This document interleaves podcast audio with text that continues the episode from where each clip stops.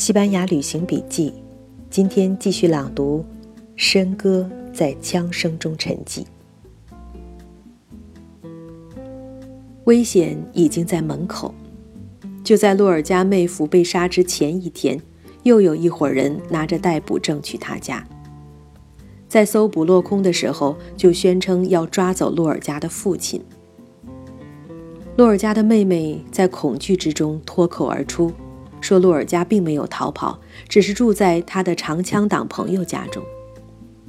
八月十六日下午，一群人冲到罗萨莱斯家。罗萨莱斯的家人大多都不在家，留在家中的几个人，可以说都非常勇敢。他们坚持说，他们是一个长枪党的家庭，洛尔加是他们的客人，你们不能带走他。僵持了很久，来人软硬兼施，坚持说洛尔加是俄国人的间谍，说他用笔比别人用枪带来的破坏更大。又说要他去，只是问问话。最后不仅是寡不敌众，还因为局势放在那里，这根本不是罗萨莱斯一家有能力拦得住的事情。最终，洛尔加也知道自己留不住了。洛尔加已经完全垮了，他在那里哭泣。罗萨莱斯家的三个女人。在他下楼前，拉着他的手，一起为他祷告。洛尔加终于离开了他藏身的地方。领头来抓洛尔加的，就是格拉纳达的那个议员阿隆索。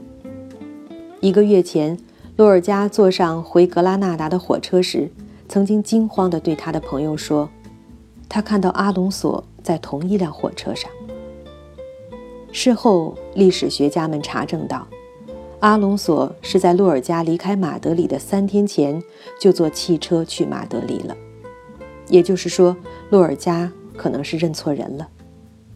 即便如此，这一情节总让人在冥冥之中觉得有什么东西在作祟。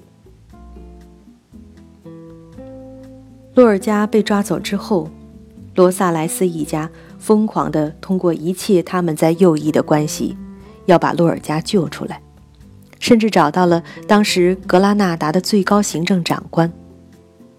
他出示了几页纸，那是阿隆所写的洛尔加的罪状。一个从事破坏的作家，暗藏着和俄国联系的发报机、同性恋等等，甚至还有罗萨莱斯掩护洛尔加的罪状。这位长官说：“你看，假如不是这么严重，我就给你们放人了。”多年以后，洛尔加家的老保姆说：“他怎么会忘记1936年8月16日那天呢？”他给洛尔加的妹夫送了整整一个月牢饭。那天早上，说是人已经被枪毙了。同一天下午，传来消息。洛尔加又被抓走了。第二天十七日，他就开始给洛尔加送饭。市政厅中关押洛尔加的房间里，连床也没有，只有一张桌子、笔和几张纸，大概是给人写交代材料用的。十八日，他又送饭去，前一天送去的食物，洛尔加一点没动。十九日，老保姆再去。人已经不在了。洛尔加在十八日被转移到格拉纳达东北的一座叫做阿尔法加的山下。关押洛尔加和另外三名囚徒的那栋房子，是死囚们度过最后一夜的地方。好心的看守是个基督徒，他把实话告诉不幸的人，这样。至少还有个忏悔的机会。看到洛尔加特别伤心，他开始帮助洛尔加忏悔。我，有罪的人。洛尔加结结巴巴，跟不上去。妈妈教过我忏悔的，可是我全忘了。忏悔之后，洛尔加安静下来。眼前是这座黑黝黝的大山，山上有一汪今天人们叫做大泉的泉水，千年前摩尔人把它叫做眼泪泉。十九日凌晨，那里传出几声枪响。就在这一天，几个自称为黑卫队的人来到洛尔加的家。拿着一张洛尔加写的纸条：“父亲，请给来人一千比赛塔，作为给军队的捐款。”洛尔加的父亲怀着救出儿子的希望，如数把钱交到了他们手上。或许这是诗人洛尔加生前写下的最后文字。洛尔加的老父。此后流亡美国，直到九年后，他在纽约去世。洛尔加这张最后的纸条，一直小心翼翼地保存在他的皮夹里。曾经有个后来加入英国籍的格拉纳达人，多年之后回到故乡，可是他怎么看都觉得这里不对了，这里再也不是原来那个格拉纳达。他想不通自己为什么会有这样的奇怪感觉。最后，他突然明白了，那是因为格拉纳达这个城市杀死了他的诗人。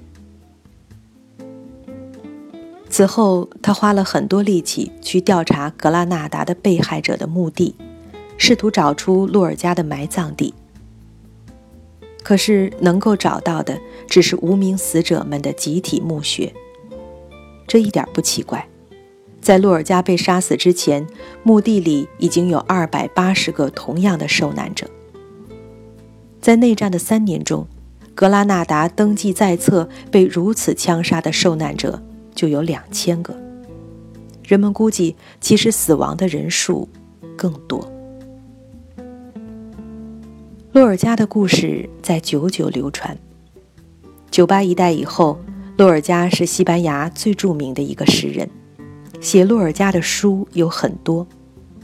在人们讲述洛尔加故事的时候，往往强调他是被右翼法西斯匪徒杀死的。其实，在西班牙内战中，被左翼杀掉的知识分子数量也不少，他们中也有洛尔加那样的诗人。假如他们的故事写下来，大概也一样惊心动魄。可是他们的经历没有被调查、记录、纪念和讲述。一个重要原因，是对西班牙内战双方的政治划线。一方既然是反派的法西斯，唱了白脸，那么另一方就必须是正派的反法西斯，就是红脸。从内战刚刚结束就开始的历史记录，很多都接上了内战期间的宣传。历史叙述者本身就是内战的参与者，或者一方的支持者。西班牙内战又接上了第二次世界大战，法西斯为全人类公敌。很少有人敢指出反法西斯一方的激进派。也有过和法西斯相同的作为，人们绕不过这个弯曲，绕得过去的人也犯不着说出来，因为没有必要冒这个风险，害怕弄个不巧让别人把自己给归到法西斯一边去。这种非此即彼的判断，使得一大批受难者被人们有意忘记，被归在保卫共和必须支付的代价里。而左翼激进运动的历史教训也迟迟得不到反省，这使得这些左翼以后在长久的岁月里带着反法西斯的桂冠，把同样的杀戮行为长久地掩盖下去。在右翼掌控的地区，有许多如洛尔加这样左翼知识分子和文人艺术家被杀；而在左翼控制的地区，也有很多富人。或者说看上去不穷的人被杀。有一些人被杀是因为他们不是穷人，一些知识分子被杀是因为他们的政治理念不同，还有一些人是因为他们的宗教信仰而被杀。在激进的左翼看来，这些人在社会上所处的位置本身已经足以说明他们是有罪的敌人。争斗双方那些积极在街头奔走并掌握着生杀大权的，大多都是底层的民众，其中也不乏浑水中泛起的沉渣。当时的《泰晤士报》报道了一起左翼的杀戮。一九三六年七月二十七日，在巴塞罗那的一个山脊上，一些革命委员会的人发现一些武装分子押着六个妇女在车上。他们试图拦下来问一下，车子疾驶而过，根本不理睬他们。过一会儿，汽车返回，车上的妇女已经不见了。那个委员会开始搜寻，他们在树丛中发现了四具被枪杀的尸体。一名妇女伤重无法移动，另一名还有知觉，立即被送往当地的红十字医院。这六名妇女是巴塞罗那米尼加修道院的修女，有人借口要她们转移到安全的地方，就把她们带出了修道院。死者在当地躺了一晚之后，第二天被送往巴塞罗那。据当时的报道。这样的杀戮被普遍看作是巩固反法西斯革命的必要过程。不仅左翼的群众组织杀人，右翼政府也杀人。九八一代著名的作家和社会政治理论家马埃兹图，就是在1936年内战开始的第一天就被共和政府枪毙的。马埃兹图的母亲是英国人。父亲是西班牙北部的巴斯克人，因此他能够用流利的英语和西班牙语写作。他在古巴生活过，一回到西班牙就成为酒吧一带文化运动的领头人。这一代文化人活跃的二十世纪初是西班牙最困惑的时期，很自然的有人想到要西班牙离开传统，走向欧化，也很自然的会有人认为。欧洲应该学习堂吉诃德精神。马埃兹图是提倡西班牙欧化的，他写了《走向另一个西班牙》。在那个时候，他相信法国启蒙运动宣扬的理性精神可以替代传统的宗教，从理性出发是一条更光明的道路。当时马埃兹图很激进。也有一大批左翼的激进朋友。第一次世界大战爆发后，马埃兹图作为战地记者，在法国和德国这两个第一次世界大战最主要的交战国家采访。战争的经历使得马埃兹图对自己心目中理想国家的榜样完全失去信心，也不再认为仅仅依靠理性能够解决社会问题。不知西班牙激进派带来的社会混乱，是不是也成为他转变的一个原因？这时，他开始回过头来呼吁要有权威，不能抛弃传统，要坚持基督教的信仰。他写了一本书，从战争看权威、自由和功能，表达自己的感受。他和自己的左翼激进朋友们分手。创建了西班牙的保守运动。一九二八年，他成为西班牙驻阿根廷大使。